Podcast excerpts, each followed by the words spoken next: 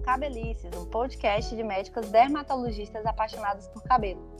Meu nome é Isabela Parente, sou médica dermatologista e hoje, junto com minhas colegas, também dermatologistas, Caroline Dalto, dá um oi, Carol.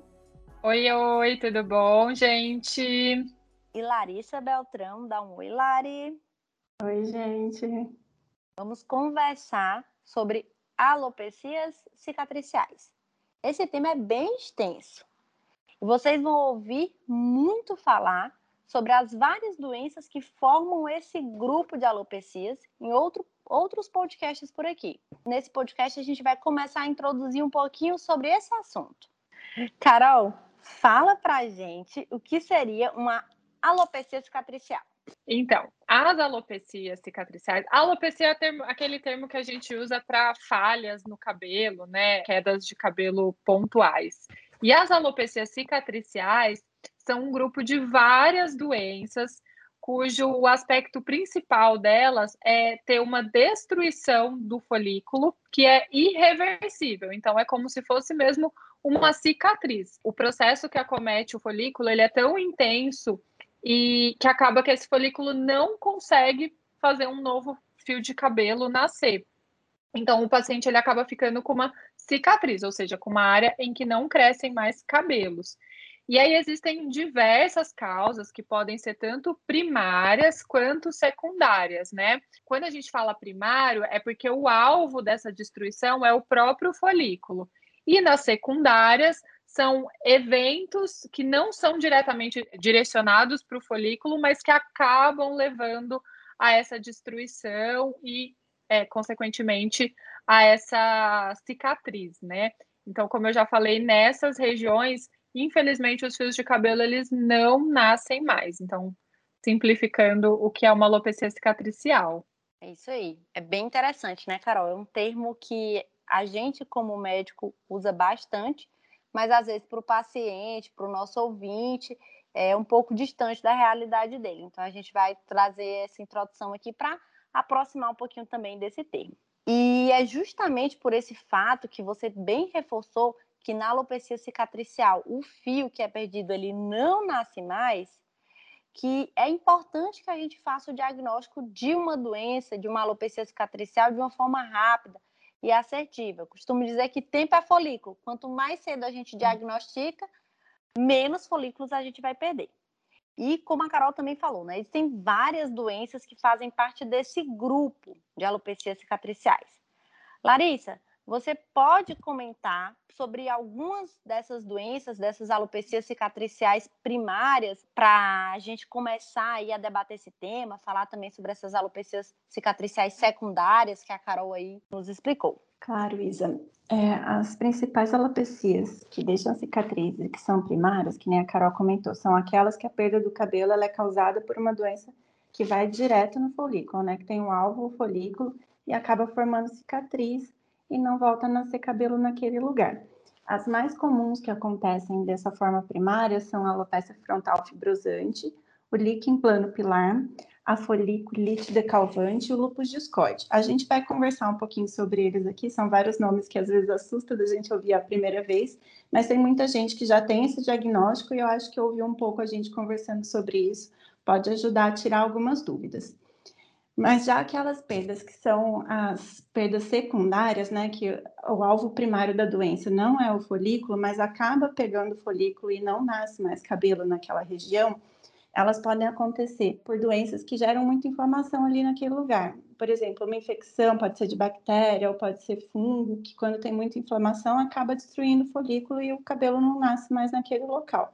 Pode acontecer também por trauma, por cortes e às vezes até por tração repetida, quando puxa muito o cabelo, muito frequentemente, muito repetidamente ao longo dos anos, pode ser que o cabelo não volte a nascer naquela região. E lembrando que nem a Isa e a Carol acabaram de comentar, né? Onde é formada a cicatriz, o cabelo não volta a nascer. Por isso é muito importante esses diagnósticos que a gente acabou de comentar para diagnosticar logo e começar um tratamento logo para evitar a perda de mais cabelos, né? Exatamente. É... E existe uma outra, uma outra classificação que a gente utiliza para essas alopecias cicatriciais, em que a gente as classifica conforme o tipo de célula inflamada que está presente ali na biópsia. Então, a gente sabe que tem várias células inflamatórias no nosso organismo, e a depender do tipo que está ali inflamando o folículo, a gente vai classificar essas alopecias em linfocíticas, neutrofílicas, mistas, mas isso é bem específico do dermatologista. Então, a gente nem vai entrar em detalhes nessa classificação. Então, a gente vai falar rapidinho sobre cada uma dessas principais alopecias cicatriciais. A gente não vai conseguir contemplar todas nesse podcast. Estamos preparando podcasts específicos para cada uma delas, mas a Carol vai iniciar falando para a gente sobre a alopecia fibrosante frontal. Vamos lá, então. Inclusive, já tem episódio no ar sobre a alopecia fibrosante frontal, para quem quiser ouvir e ficar mais por dentro. Mas, como a Isa mencionou, a fibrosante frontal é uma das alopecias cicatriciais é, mais comuns, assim, né, que a gente tem visto muito, tá? A, a Tamara sempre até comentou no podcast que a gente gravou sobre ela, tá? A gente está vivendo uma epidemia, né, de frontal fibrosante, e ela é uma doença relativamente recente na, na dermatologia.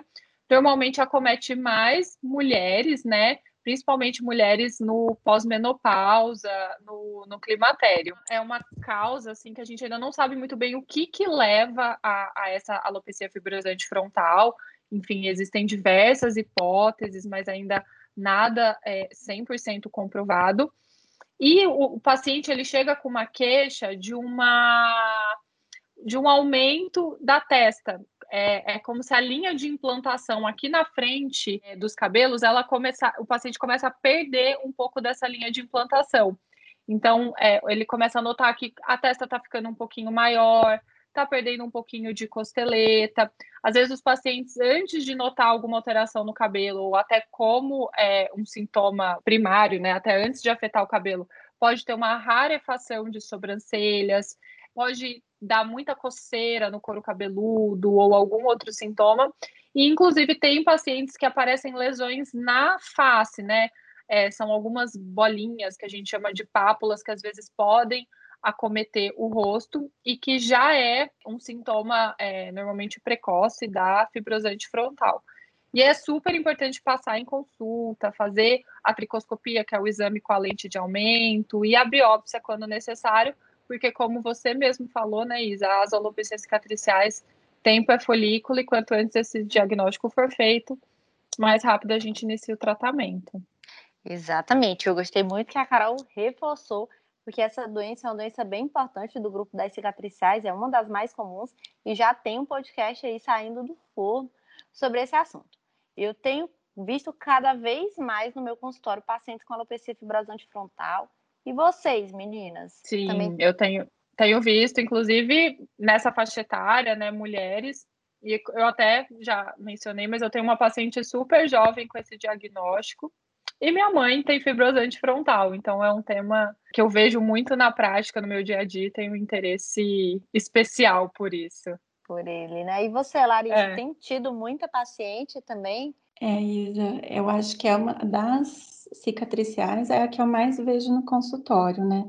E eu acho importante a gente estar tá falando sobre isso, que fica até um alerta para quem está ouvindo, que nem sabe desse diagnóstico, prestar atenção se está perdendo fiozinho da sobrancelha.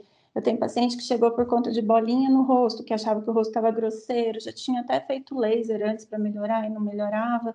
E daí a gente acaba diagnosticando, mesmo quando a perda de cabelo não é o que traz a pessoa ao consultório, mas a gente acaba fazendo esse diagnóstico. Também queria chamar a atenção de quem é profissional que trabalha com cabelo, né? Cabeleireiro, é, outros profissionais não médicos que mexem com essa parte da tricologia.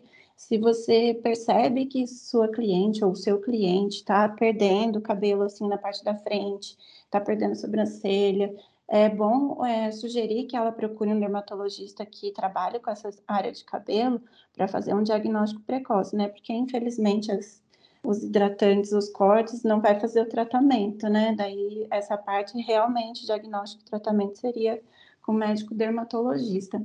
E é tão comum que a gente vê assim famílias, né? Como a gente sabe que tem um fundo genético, a gente vê irmãs que têm, né? A família inteira tem, é, até homens, é, não se enganem, né? Por ser mais comum em mulher, não exclui que homem também possa ter essa doença. Mas é realmente a mais comum e parece mesmo uma epidemia, cada vez mais casos. É verdade. verdade. Recentemente eu tive um caso mesmo, duas irmãs aí com frontal fibrosante no meu consultório. Bom, agora a gente vai mudar de doença, porque hoje a gente tem muita informação para trazer para vocês. Larissa, eu vou pedir então para você comentar com a gente sobre outra doença que também faz parte desse grupo das alopecias cicatriciais, que se chama de líquen plano pilar. Larissa, o que é esse líquen plano pilar? Conta para a gente aí de forma bem sintética quando que a gente vai desconfiar dessa doença. É isso, vamos tentar resumir para trazer informações de qualidade, mas que caiba nessa conversa que a gente está tendo. Esse líquen plano pilar é mais comum em mulher do que em homem, mas também pode acontecer em homem. A gente ainda não sabe qual que é o desencadeante, o que, que faz aparecer essa inflamação no couro cabeludo é, como se fossem as próprias células da imunidade destruindo o, o folículo e, o fo e, não produz mais o fio a partir disso. Essa doença pode acontecer em todas as áreas do couro cabeludo, mas é mais comum que aconteça no vértice, que é aquele topo da cabeça, né? Geralmente vai ter uma inflamação ao redor do pelo que pode gerar que o paciente sinta coceira, ardor, dor, até umas casquinhas às vezes, é, descamação, vermelhidão. E nesses casos é importante que a gente, depois de conversar com o paciente, examinar, olhar, a gente faça a tricoscopia, como a Carol até comentou na ópsia frontal fibrosante. A tricoscopia é um exame que a gente faz com a ajuda de um aparelho que tem lentes e uma luz especial que facilita a gente avaliar o folículo mais de perto a pele do couro cabeludo e o folículo. A partir daí a gente faz uma suspeita diagnóstica, né? Muitas vezes é bem específico é, as alterações que a gente vê e a gente já sabe o diagnóstico, mas é muito interessante que a gente complemente esse diagnóstico com a biópsia. Daí a biópsia é feita no consultório mesmo, geralmente a gente faz uma anestesia local, retira um pedacinho de pele bem pequenininho, 4 milímetros, e manda esse pedacinho de pele é, representativo da doença para análise. Isso ajuda a gente a confirmar o diagnóstico, também ajuda a gente a ver o grau de inflamação, e isso ajuda a gente a guiar um tratamento específico para cada caso, né? Exatamente. Ó. Larissa aceitou o desafio e sintetizou muito bem sobre o plano pilar.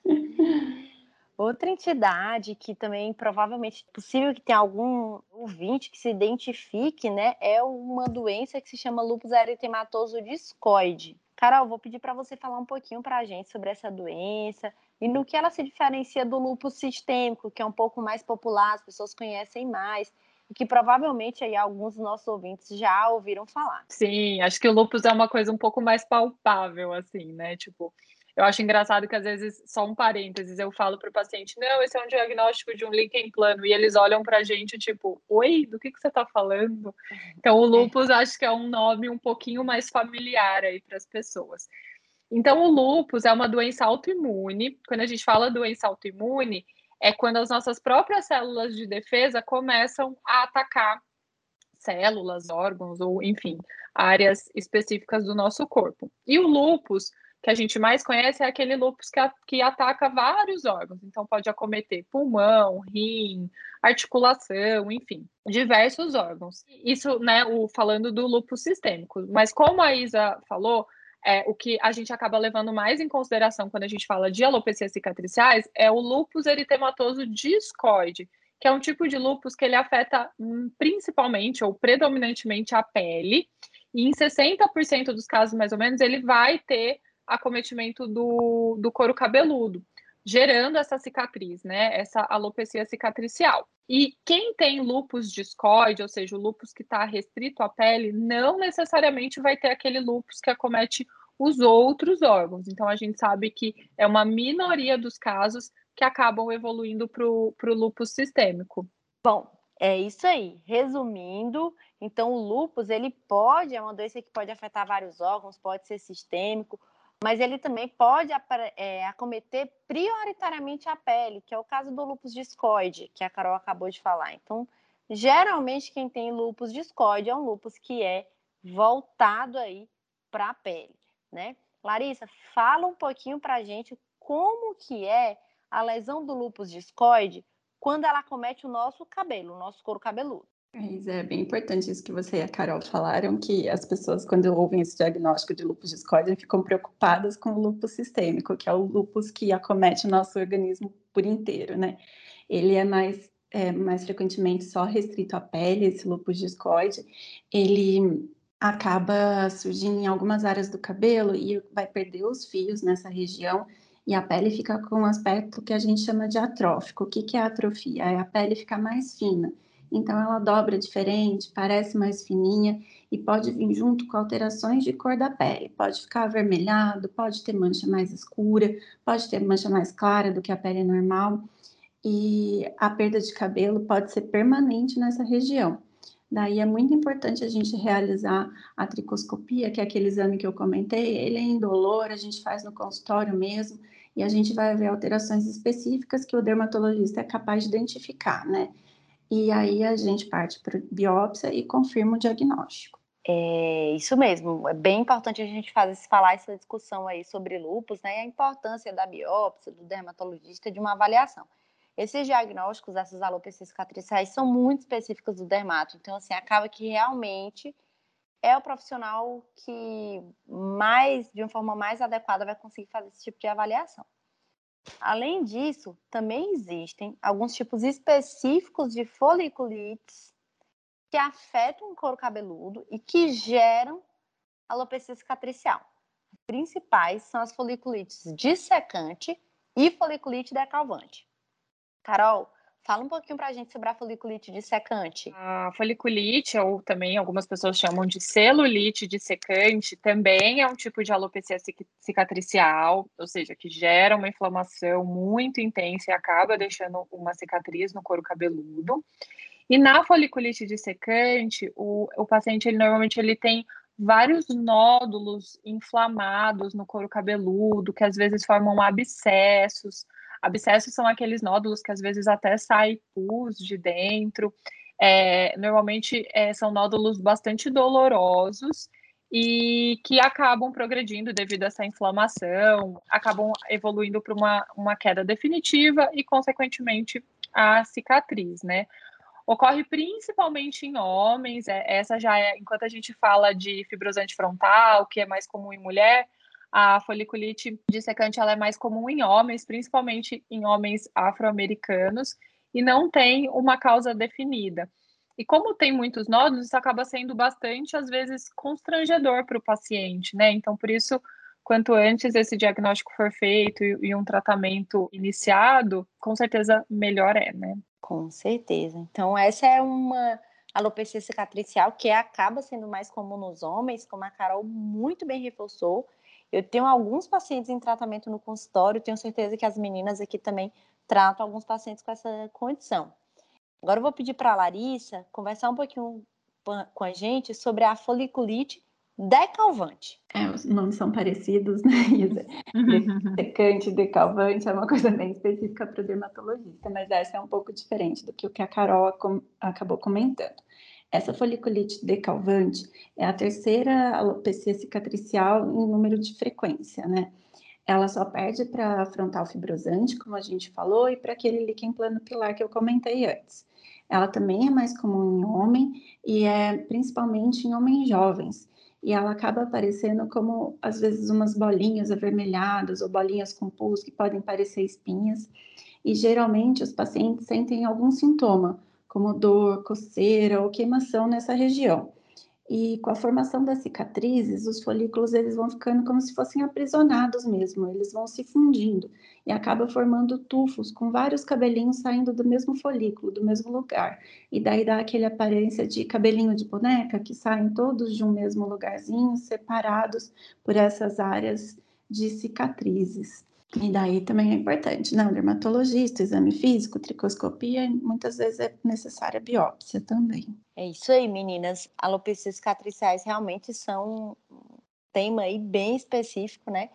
E tem várias outras doenças. A gente comentou aqui algumas, alguns diagnósticos específicos, existem vários e vários e vários outros diagnósticos. Então, acaba que realmente o dermatologista é o profissional indicado para acompanhar esses pacientes embora a gente não possa fazer crescer os fios que já caíram na maioria das vezes, porque já gerou essa cicatriz que a gente vem reforçando, a gente consegue controlar esses sintomas, impedir a progressão da doença, o que é muito importante.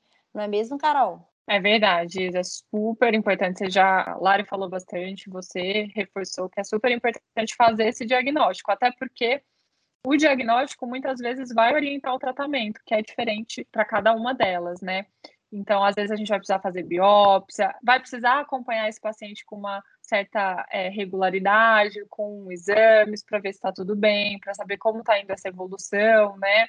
É, já que, de modo geral, são doenças crônicas que a gente consegue ter controle, mas a gente não consegue ter uma cura, né? Então, é, é um paciente que a gente acaba acompanhando por bastante tempo. Com certeza. Bom, pessoal, foi ótimo discutir esse tema com vocês. É um tema bem específico do dermatologista, mas espero que alguns dos nossos ouvintes tenham se identificado e a gente vai preparar outros podcasts também sobre cada uma dessas doenças no futuro para a gente conseguir se aprofundar um pouquinho mais sobre cada uma delas. Mas se você que está nos ouvindo se identificou com alguma dessas situações ou conhece alguém que possa estar passando por um problema é, que se assemelha a isso que a gente conversou aqui, não esqueça de passar, consultar com seu dermatologista. Eu me despeço por aqui, sou Isabela Parente, meu RQ é 69090, CRM São Paulo 159056, Instagram arroba Isabela com dois L's, parente dermato. Larissa, pede aqui do pessoal. Foi ótimo conversar com vocês, meninas. Eu espero que o pessoal tenha gostado de ouvir, que tenha é, esclarecido algumas dúvidas. Vou deixar aqui o meu CRM é 144387, meu registro de especialista é 67523 e meu Instagram, se vocês quiserem acompanhar lá, a gente fala sobre cabelos e muito mais, é arroba Larissa Beltrão Dermatologista. É isso aí, Carol. E você? Foi ótimo, é um tema bastante amplo, mas que é importante de ser comentado, né, para as pessoas talvez se conscientizarem. E eu sou a Caroline Dalto, meu CRM São Paulo é 161568 e o meu RQ é 90067. E para quem quiser me acompanhar lá pelo Instagram, eu sou caroline.dalto. É isso aí, pessoal. Foi um prazer discutir isso com vocês, meninas. E não esqueçam também de seguir o Instagram do Cabelices, o arroba cabelicescast. Até a próxima segunda. Tchau, tchau. Tchau, gente.